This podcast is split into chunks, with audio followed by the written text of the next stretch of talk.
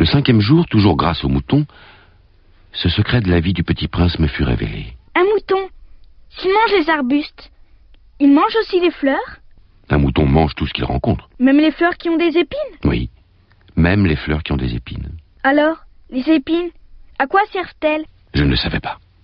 J'étais alors très occupé à essayer de dévisser un boulon trop serré de mon moteur.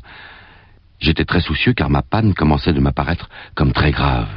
Et l'eau à boire qui s'épuisait me faisait craindre le pire. Les épines, à quoi servent-elles? Les épines, ça ne sert à rien. C'est de la pure méchanceté de la part des fleurs. Oh, je ne te crois pas.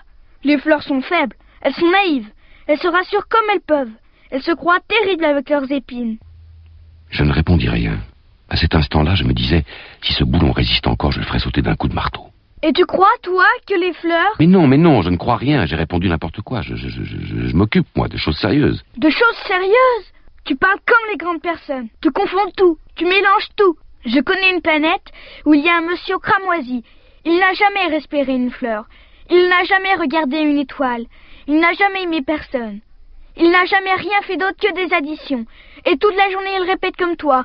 Je suis un homme sérieux, je suis un homme sérieux, et ça le fait gonfler d'orgueil. Mais ce n'est pas un homme, c'est un champignon. Un quoi? Un champignon. Il y a des millions d'années que les fleurs fabriquent des épines. Il y a des millions d'années que les moutons mangent quand même les fleurs.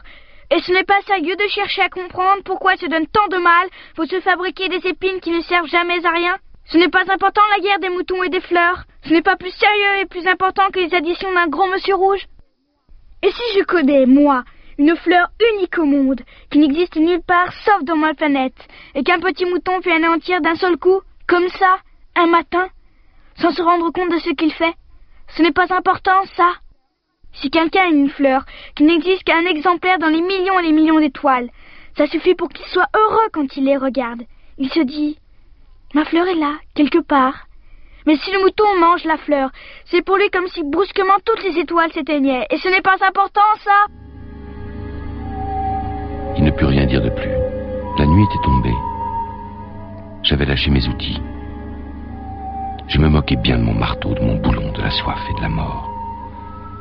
Il y avait sur une étoile une planète, la mienne, la Terre, un petit prince à consoler. Je le pris dans les bras, je le berçai. La fleur que tu aimes n'est pas en danger. Je lui dessinerai une muselière à ton mouton. Je te dessinerai une armure pour ta fleur. Je ne savais pas trop quoi dire. Je me sentais très maladroit. Je ne savais comment l'atteindre ou le rejoindre. C'est tellement mystérieux. Le pays des larmes.